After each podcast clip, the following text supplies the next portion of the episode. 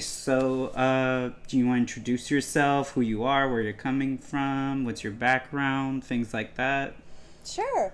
Yeah. Um, so my name is Precious Chong, and I am one of the co-writers and actors and producers of uh, Homewrecker, which premiered last year at Fantasia Fest, almost um, exactly a year ago. Like maybe I think July twenty seventh was our, our premiere, and I'm based out of Toronto. Uh, I grew up originally. I'm from. Um, I was born in Canada, but I grew up mostly in Los Angeles, and spent uh, about uh, my teenage years in Europe. And yeah, but now I'm based in Toronto, and I uh, made the movie with Zach Gayne, and we've collaborated before. And this was our first full length feature, and it also stars Alex Essoe, who, you know, she's really popular with, especially with horror genre, with. Um, she was in Starry Eyes, and then she was just in Doctor Sleep. So it was really exciting that we got this movie made.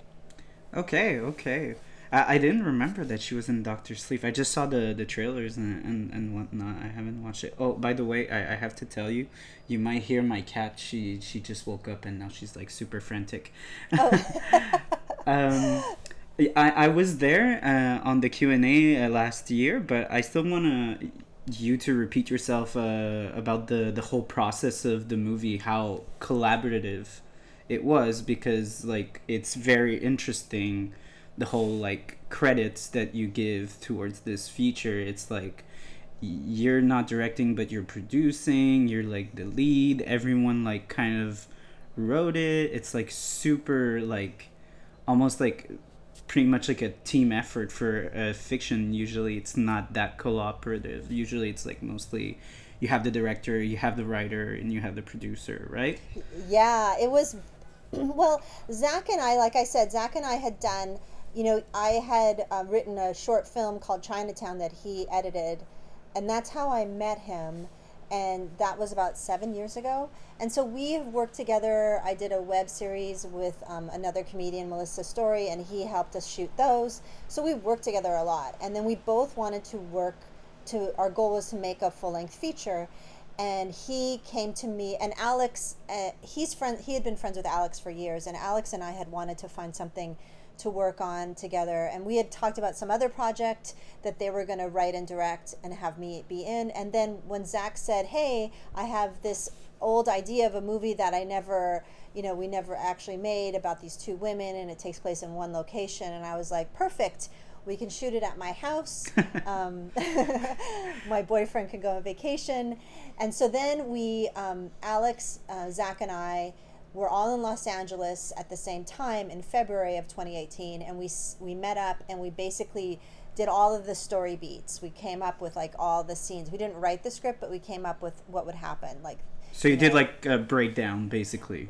Yes, yeah. and then when Zach was back, Zach came back to Toronto. So then Zach and I met um, over um, end of April, May, and we wrote the script and we were pretty open to we sent versions back to Alex in LA and we were thought oh well we'll write this and then we always um, you know improvise a lot when we shot in the past. So we could leave room for impro- improv when we're shooting blah blah blah.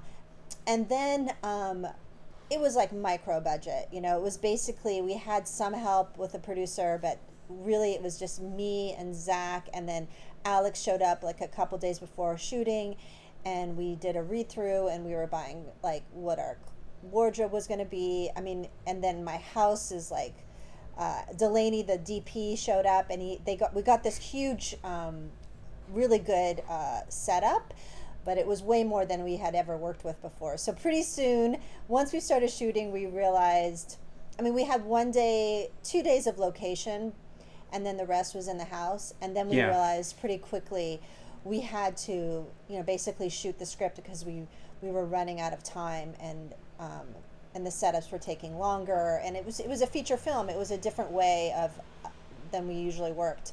Um, but yeah, I was you know, I call I was the art director, but you know, Zach and I went to Value Village and bought a bunch of stuff, and and Delaney was like the the DP was like, well, because now my I painted my place, but then it was pretty white, and he was like, oh, the walls are too white, so I'd be like painting up fabric that I found in my basement, and you know, I mean, I mean, uh, we bought like tried to get magazines and and like you know because we had no budget. Mm-hmm. We I would like post Facebook messages of like we need tons of kitchen magnets magnets because it's a type of thing that we can't spend like a hundred dollars on kitchen magnets. So I was like driving around trying to get kitchen magnets and then going to like buying. Um, like going to Home Depot and buying sledgehammers and like it was ridiculous. Yeah. Um, plus, did you like mention like, oh yeah, I want the kitschest like kind of magnet, like the the weirder the better. That looks more like the '80s kind of thing. Yeah. Well, we were. I had like you know.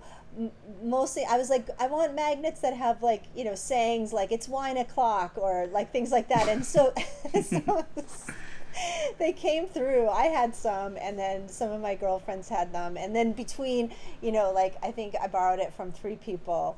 Uh, I was able to get enough magnets. So yeah, it was kind of crazy like that, but in some ways it's fun to shoot like that because then it becomes more of like um I don't know, like a creative project. Like, Yeah, it, it seemed almost like mm, I don't want. It's not like I'm not saying this in an insulting way, but it felt like an ultimate like home movie of like Yeah. you get with a bunch of friends and you just shoot something because you know somebody has access to something. Like oh, we have an old abandoned house that's about to be torn down. Let's like rush a script and like shoot something.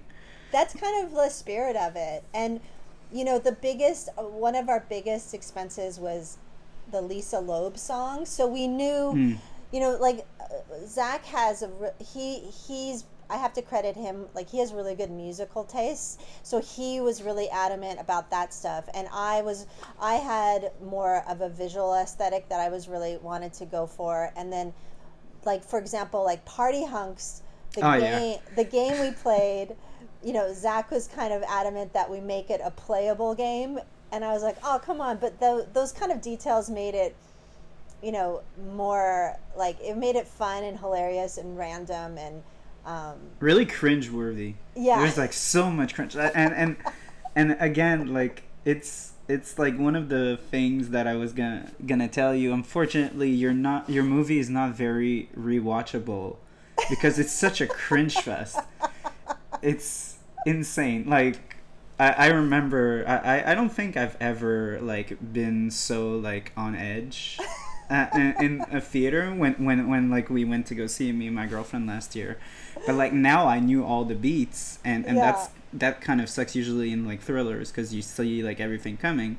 But there was like some like little things that i didn't pick up on the first time so i was happy to like look back and be like oh right we established that i didn't remember that like it caught me by surprise the first time oh good good Like- yeah yeah, but honestly, it's like I, I like to say like if you want to torture somebody, that just like watch this and, and like repeat the scenes with like Linda. Oh God. I Um, know. I remember when I saw it because I was there. I was doing a play, so I missed the premiere, which I think was on Friday in Montreal. So I came on the Sunday morning one, and um, I remember this woman in the audience was like yelling back at the screen. She was like, "No!" Like because Linda was so. Yeah, she's pretty. She's pretty cringy. But um, actually, that's like one of uh, my questions. It's about Linda, because uh, clearly, even though the movie is like really collab- collaborative and like you you managed to like include uh, Alex and Zach's like ideas a lot, you still carry a big part of the movie on your shoulders with the role. And usually, when you look at like movies where like there's like actor, director, producer slash writer, it seems usually like the characters are like even if, if they're not lovable, they're kind of redeemable. Like or, or also they have like a higher self kind of thing. Like if you want to play like a psycho, you basically usually cast yourself as like a super intelligent psycho, you know?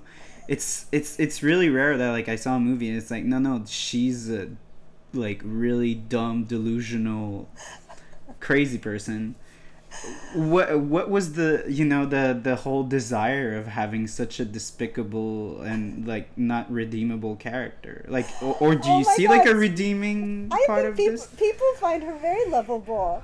Um, I I didn't find I find her totally redeemable, but I think I loved playing Linda, and it's to, it's my.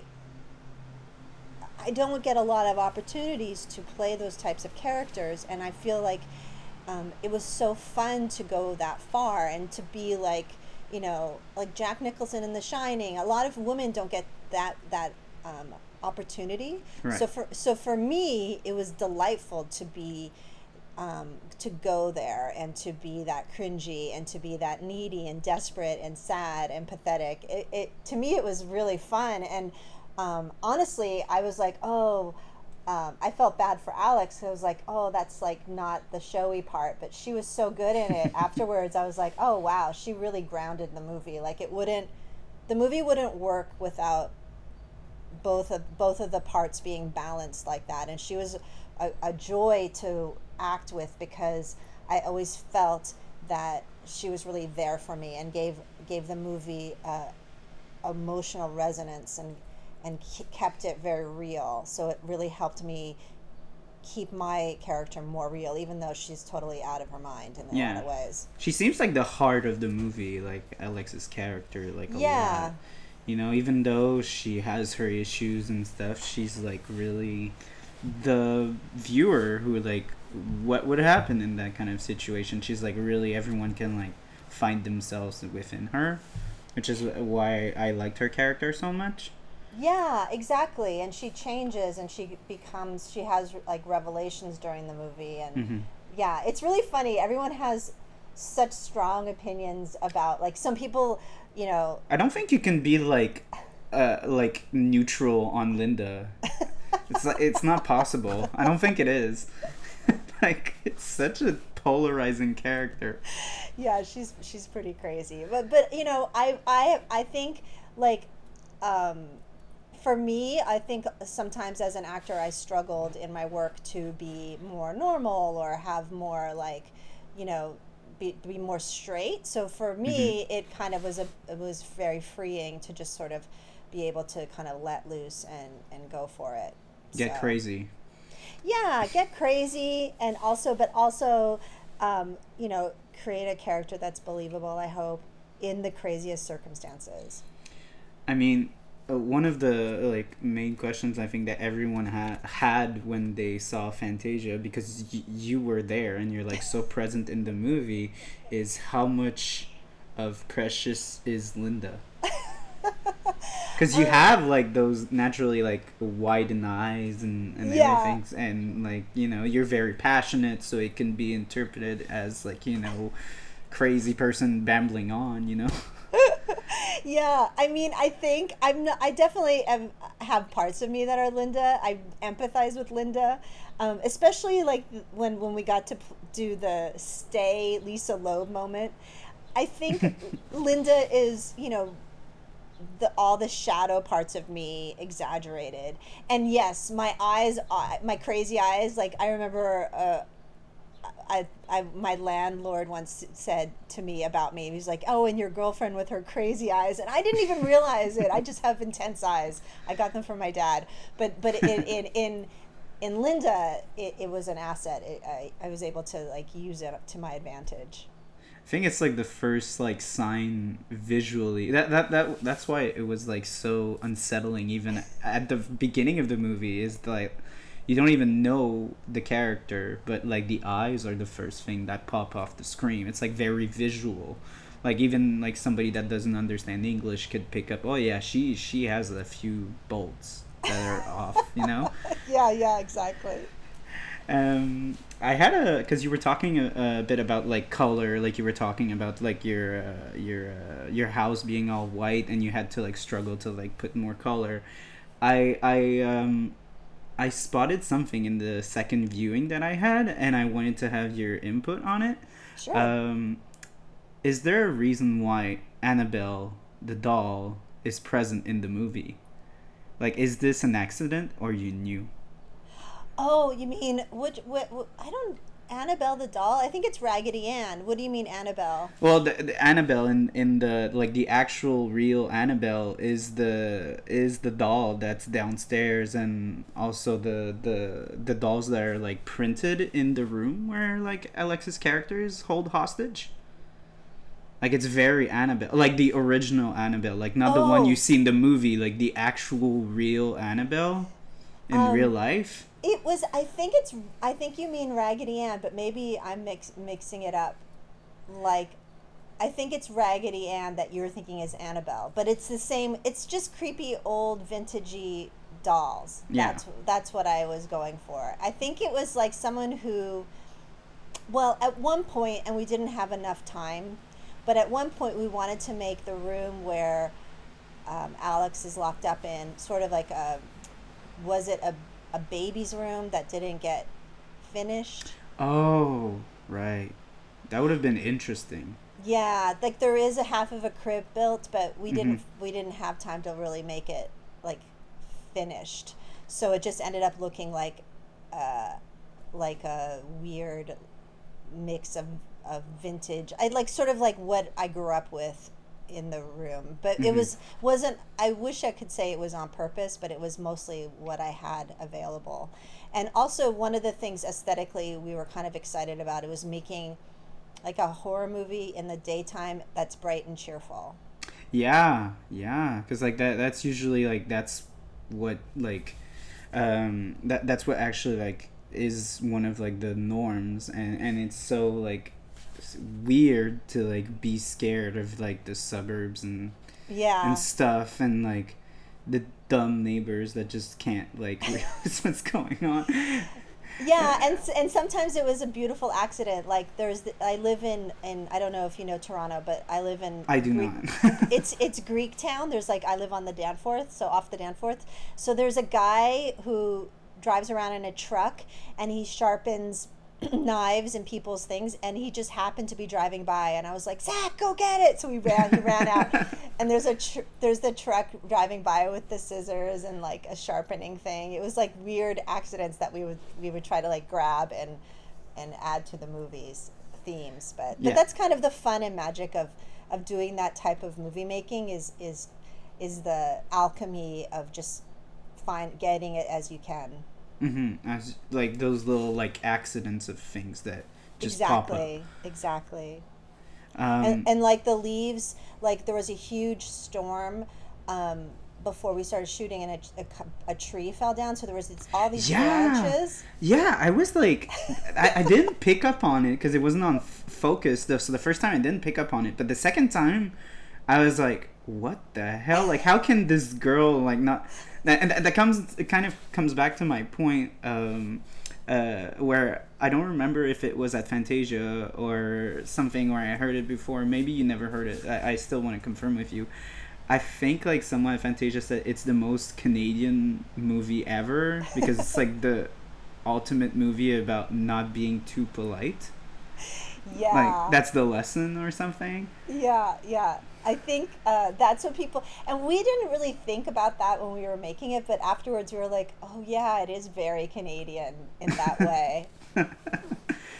but yeah, I just thought it was. I, I think it was at Fantasia, right? That people said that because yeah, yeah, it, it's. I find it's like so real. Like it just like you just want to be nice and like some Yeah. weirdo comes up to you. I think even more so for English for Toronto. Mhm. There, there's like a very, yeah, it's that old English from England type of politeness that even the states doesn't have. I don't know if Montreal is a little more. I think that you guys are a little more like. I don't know. Are you guys as polite as, as Toronto? Like you can, you never really know what what people are thinking here. It's. I feel like because Montreal is such like a, a weird melting pot of like Uh, different cultures, and, and when you go to the suburbs, it's usually more French centric. Yeah. So like people, I guess, are less like, you know, a, a, a bit less like I don't want to say welcoming, but they're more like, oh, you can't speak French, we're not like talking to you, kind of thing. Whereas in like in the rest of Canada, y- you you almost expect that everyone speaks English. Yeah. Yeah. in Montreal, true. it's, always like, oh, are they English? Are they French? Whatever. Yeah. We're not blending ourselves in. I guess. I think Yeah. personally.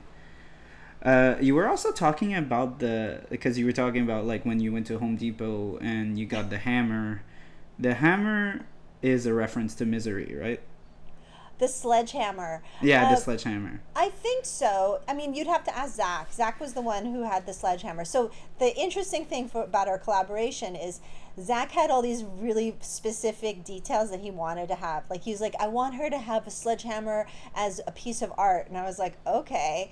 And then and then like she has this little hammer, um, you know. Uh, And key- and like yeah, the metal keychain. thing. Yeah, and Yeah. the keychain. Yeah. and so yeah maybe it was a, a nod to misery um, but for us as writers and as a character I, we had to sort of create scenarios where we could justify those weird details which was a fun exercise as a as a, you know.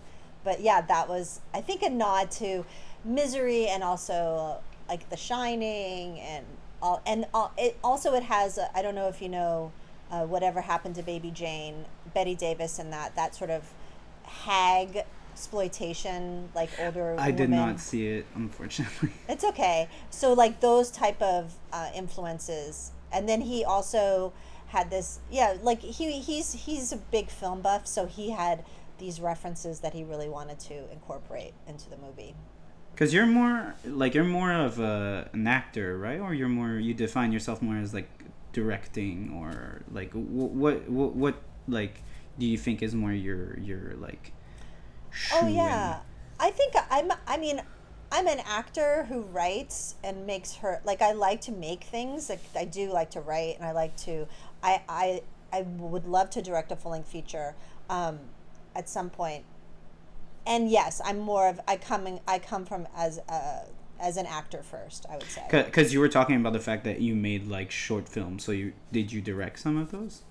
Um, I did direct the last one I did. I directed, but Chinatown I didn't direct. Sa- Sandra Battolini directed, and I was in, and I wrote it. I think sometimes I think as an actor that I like to have. Well, first of all, I love collaborating, and I also think it's hard to direct yourself. I'd like to have another person to sort of give me I like writing and I like being in stuff.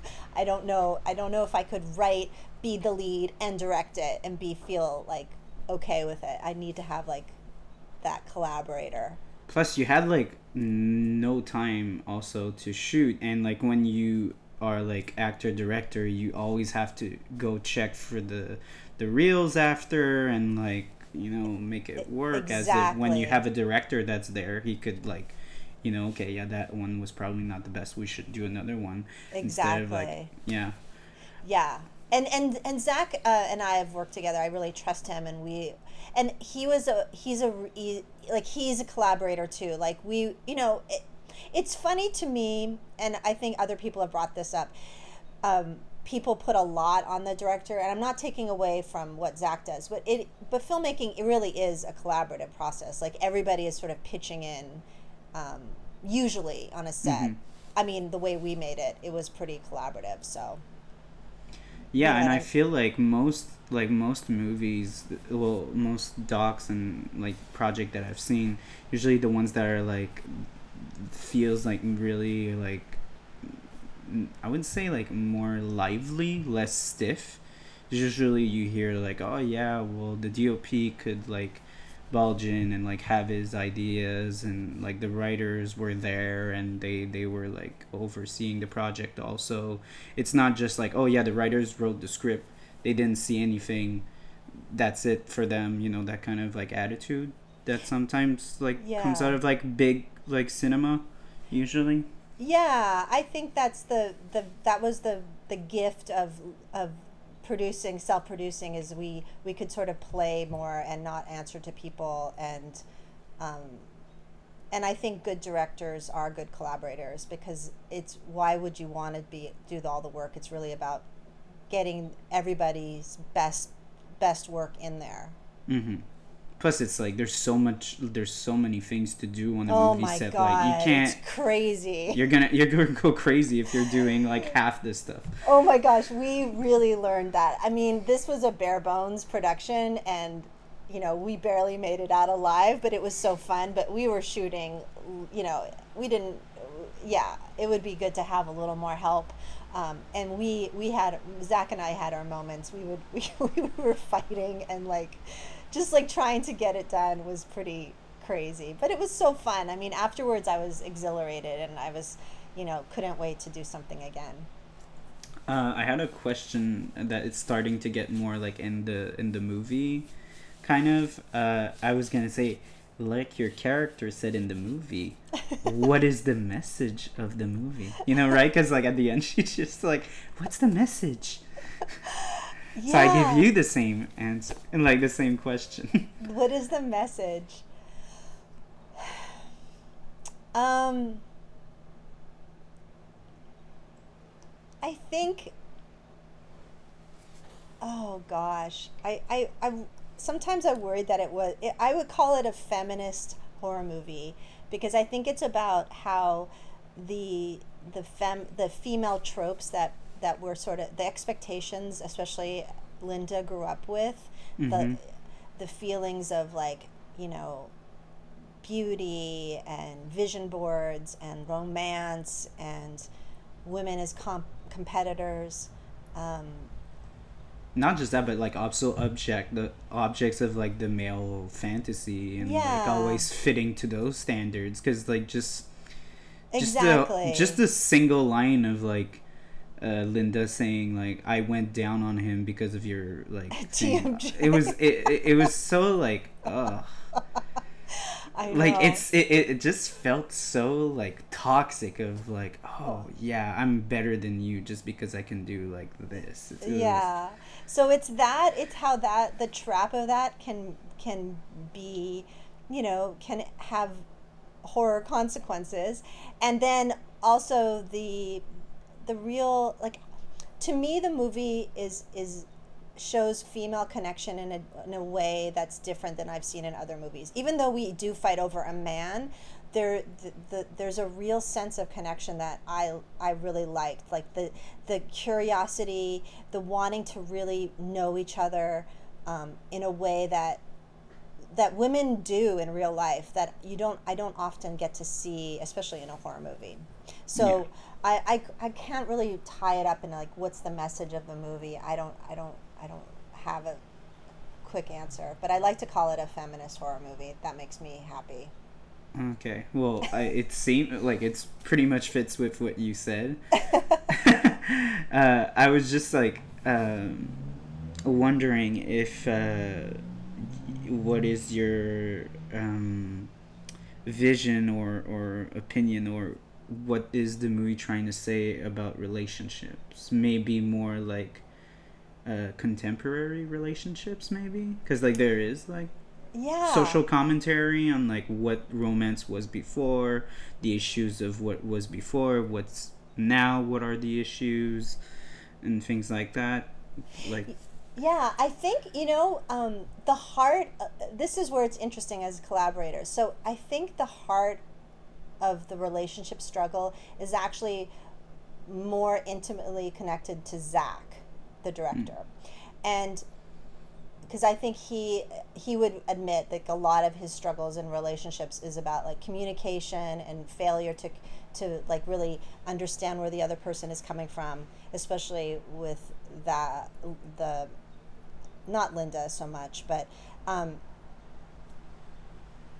but for me, what oh, shoot i forget what was the question? What am i saying? Well it, it's mostly like it, it's about what do you think the movie has like a message towards like what relationships were and because because kind of zach is kind of in between two worlds. He's like in between the yes. old and the new. And it seems like the movie is kind of like uh debating wh- whether like because we, we always like seem to like f- fantasize the past and kind of like always be like you know a bit like critical about what we are doing right now. But i feel like this movie kind of like shows that there are like toxic behaviors from the past and there are like toxic behaviors from like the contemporary aspect of relationships now.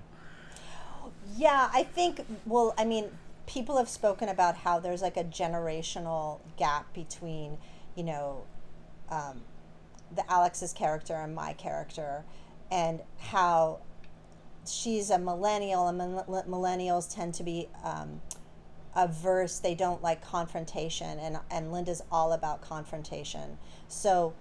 Um, there's that divide. And I think the tragedy of the movie is that, you know, Alex's character finally realizes that what was missing, like she just needed to tell him. And then when that's the joke, right? I don't mm. want to do a spoiler, but the joke was is that she just she was going to tell him that she loved him, and then I you can I, I you can tell uh, you can tell spoilers because like the show is based okay, around good. the notion that I I it. always I always tell people like watch a movie before because I okay, don't good. I I dissect the movie okay, and good. I want to talk about everything so so the joke feel... okay good because so the joke is or the irony is is that she finally can tell him how she really feels and I cut her tongue, tongue yeah yeah and then and then he's like say something it's so sad it's like oh and you think that it's because like she didn't evolve as a character, but it's just physically she can't. It's so, it's so dark. it's very dark. It is dark.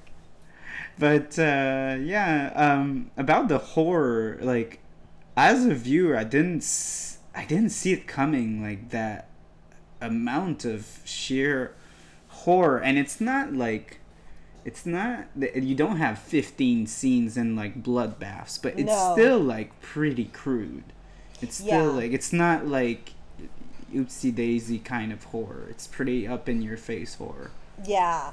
Yeah we we um that was also you know one of the things that that Zach was like, okay, and then this is going to happen. I'm like, oh, okay. So then we were like, we had to work backwards to like, okay, how are we going to justify this um, for that last because uh, the horror really comes or the the the graphic violence comes at the tail end of the movie mm-hmm. and um, and that was also you know we spent I think the music and then the special effects was were, were those two things um, and it's pretty it's pretty intense but I found it kind of um, like my mom didn't like it, but, but, I. I mean, I, I, I watch horror and I didn't see it coming at all.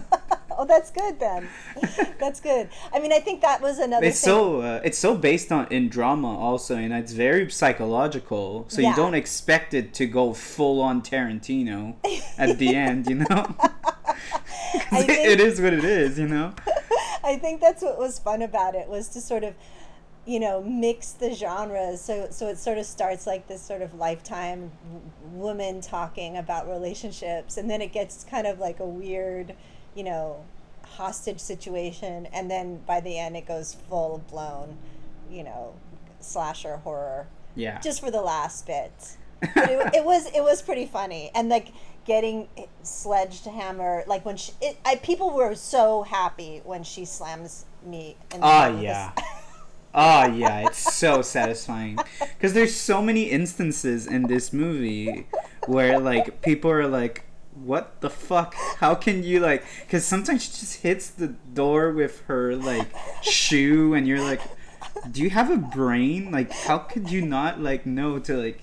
do something else than rather just hitting the door with a goddamn shoe. I know. And I then know. she just freaking slangs the hell out of that face. It, it was like quite something yeah so that was that was funny um i don't know i guess i yeah but shooting that was pretty crazy too because um you know it's we, very sound driven also right?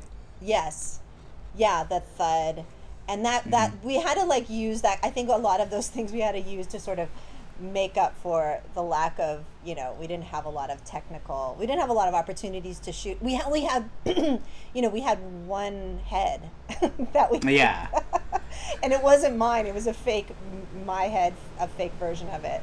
So so we we slammed it once and it was supposed to like splatter and it just the sledgehammer just bounced off of my head it was very much like one of those like Ed Wood moments when we were shooting that part. We were like, oh man, this is gonna be so bad or so good. We'll find out. yeah, I remember because like I, I also did a movie where like I I had to like do a scene where like cops like you know tackle a, a guy you know at the end of the movie. Yeah. And, and it's like a 70 year old man and i was like we can't we don't have a stunt double so oh no we can't like run into him like 15 times oh, no. so i was so nervous when we did that shot i was like we are doing it once and that's it yeah I know. It's but exactly he was such that. a good player. He he he was like, yeah, yeah, do it again. I was like, no, no, no, no, we're not doing it again. Oh, that's good. yeah.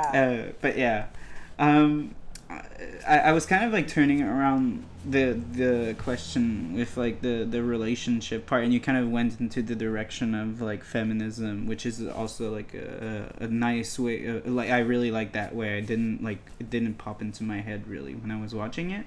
Mm-hmm. but i was wondering do you does the movie have like a, a say regarding can cheaters be redeemed because because Zach is presented as oh, not like oh, this yeah. Zach, whole no, asshole character. He's Zach is the director, but uh, oh no no no sorry the, the yeah yeah the, Robert Robert Robert sorry sorry no sorry. no it's okay I I mixed I mixed you up because I I said that Zach's relationship and I me- meant that direct director Zach had put a lot of his own feelings about relationships into the movie. Mm-hmm, that's but, why I got confused. yeah yeah that was my fault. But Robert uh, to be redeemed, I think. Um, you know, you're asking all these great questions. I honestly hadn't thought about it. I think, I think, um, I think for my, I personally think it's it's just a it's a tragedy. So he is he tr- he's trying to do. I think that's the tragedy of it. Is like he he's trying to come over and and really break it off with me, Linda, mm-hmm. and mm-hmm. and be live honestly and move forward with his life. So um, I don't think there's a message in the movie. I I wasn't put thinking consciously of like cheaters will be punished, but for the the because that's always the, the, you know that's always the the usually what's put forth in movies because yeah. cheaters will always be, and and there could have been an opportunity where like Linda just kills him. Yes. You know, and it could have been like, oh wow, cheater got what he deserved kind yeah. of like narrative yeah. but it's not so that's why i was kind of wondering if you had like a different because he is presented in like in a very humane way he's yeah. not presented as like this jackass that just like is harming everybody around him he's exactly. not doing exactly like, yeah i think that's why i mean i think zach would say the director zach would say it's a melodrama so it's like everybody everybody loses mm. you know yeah Oh, what a movie. uh, do you know a bit what was the background into making that story? Because it's a pretty specific story, and it's also like it stems from a man that was like clearly talking about like very feminine issues.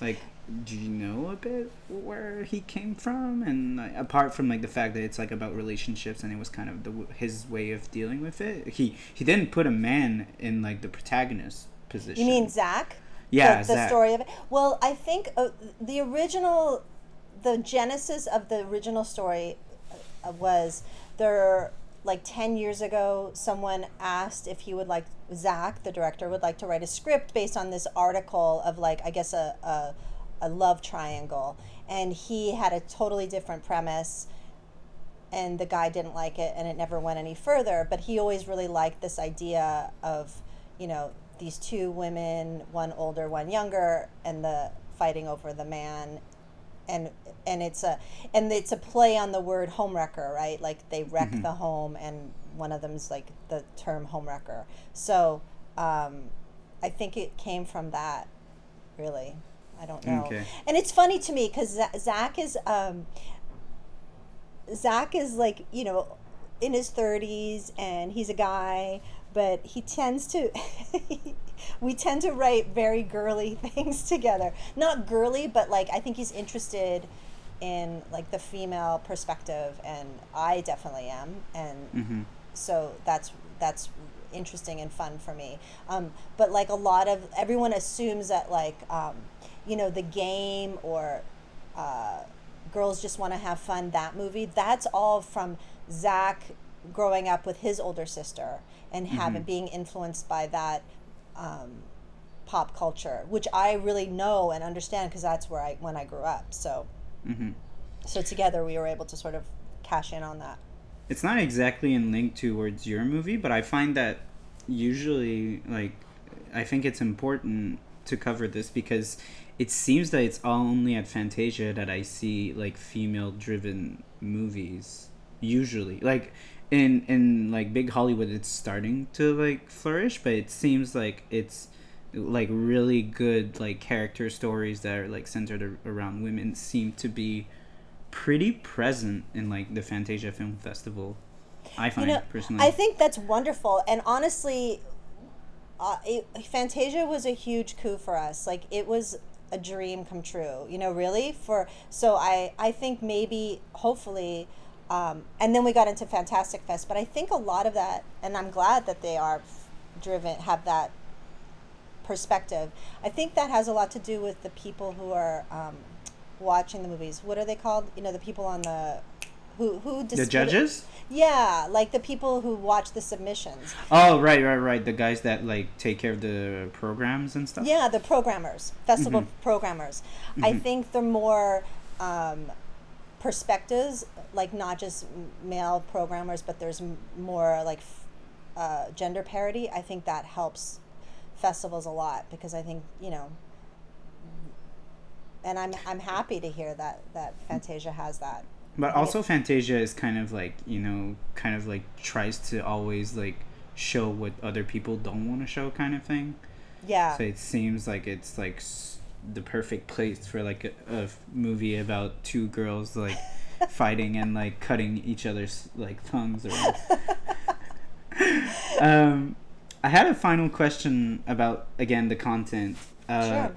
How is the bath so prevalent visually? do you like- want the do you want the po- poetic answer or the the tech the real answer? I want both answers. okay, why is it so prevalent? hmm Well, I think it it it's sort of the imagery of female imagery. So she gets her period in that first scene. So it's kind of like, is it that? And then is it blood? Like, who's is someone going to die in the water? And water is like, you know, a lot of times female symbolism is to do with water, and it's pink, and then it's a bath bomb, so that's really girly, and um, and then the the technical reason was because we we had to make, make it a full length feature, and it was the thing that helped link the scenes together. So it, it gave us some more time. and my mom hates that part. She's one of the producers, and she's like, I hate those bath bomb scenes.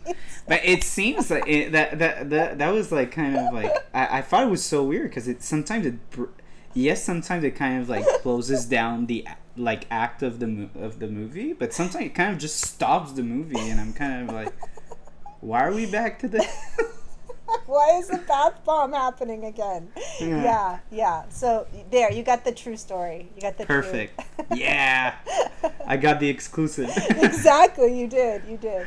um I, I was also like I, I i don't know how much like you're linked towards this but like i find that the musical like it's so uncomfortable like the, the the guitar is so uncomfortable in this movie Yeah, It's that crazy. was that was um Zach fought with that because of some of the producers who came on later. They were they were they they didn't understand his choice because he's a huge um, Doug March is his idol and that who that's who did the score.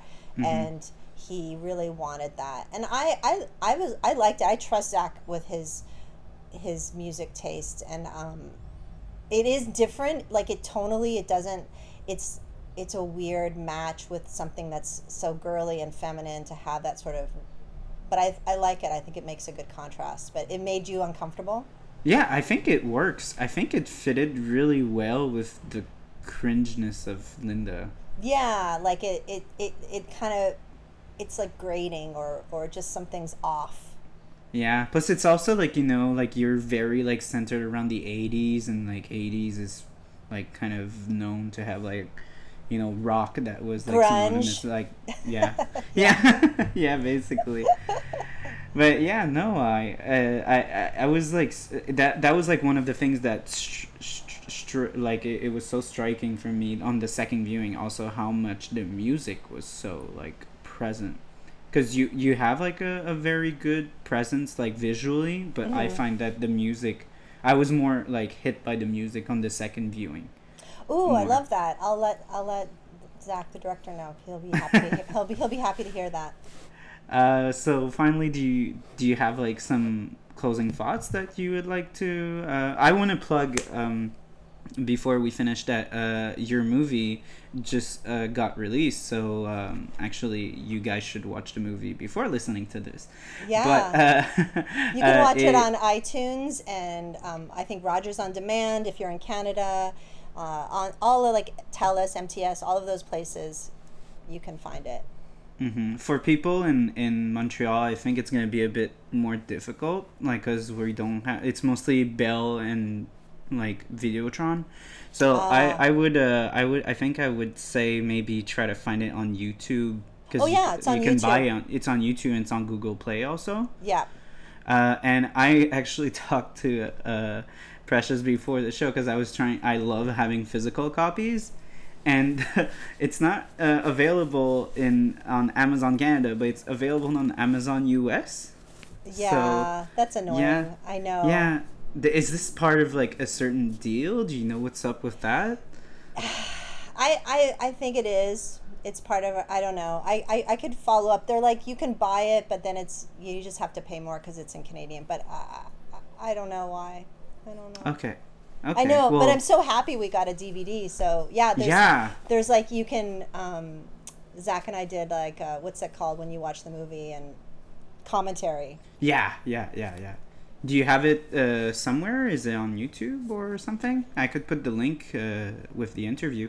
No, the commentary is on the actual DVD. That's it. Oh, oh, oh, okay, right, right, right, right. Sorry, I thought that you did like an actual like viewing with like live. There's some people that do that. They do like a live. we did do they- there. We did do for another. Uh, you can find it on online. There's a viewing with me, Zach, and Alex on Okay. YouTube.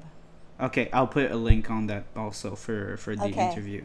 So, uh, do you have like some closing thoughts you want to like say, or uh, uh, No, the floor I- is yours.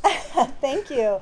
You know, it was really it was really fun talking to you about it. I really appreciate that you um, I don't know, really watched the movie and asked like very detailed questions that I wasn't even sure I could answer. So that made me feel it's really nice. It's flattering because you know we've been doing a lot of press, so this is great to he- hear and to do interviews like this. And also, yeah, this is the type of movie that's um, really about word of mouth. So tell your friends and create that underground sort of buzz, and then we can keep moving forward. Well, I feel like it's also like super inclined to that like undergroundness, just because of the sheer horror Yeah. that there is inside of it. Like you can't like sell it to your mom. Like like like, like No, you said, it's kind of like your buddy that's like, "Oh yeah, there's this movie about like two girls fighting over a guy and at the end she just cuts her fucking thong off." It's crazy. But yeah, no, uh, thank you so much for coming. We we really like the movie. I got affected by it. I'm still like affected by it. Uh I'm pretty sure I'm gonna be scared of Precious if ever I meet her, just because of that movie. But uh, it's not fair to you. But oh, that's okay. but yeah, um, guys, watch the movie. It's super good. It's super cringy. If ever you wanna like watch a cringe fest, that's the that's the that's the place. So thank you so much, Precious Chong, for coming. We're gonna put all the links uh, in the description, and uh, yeah, we hope you uh, have a wonderful day, and uh, stay creepy.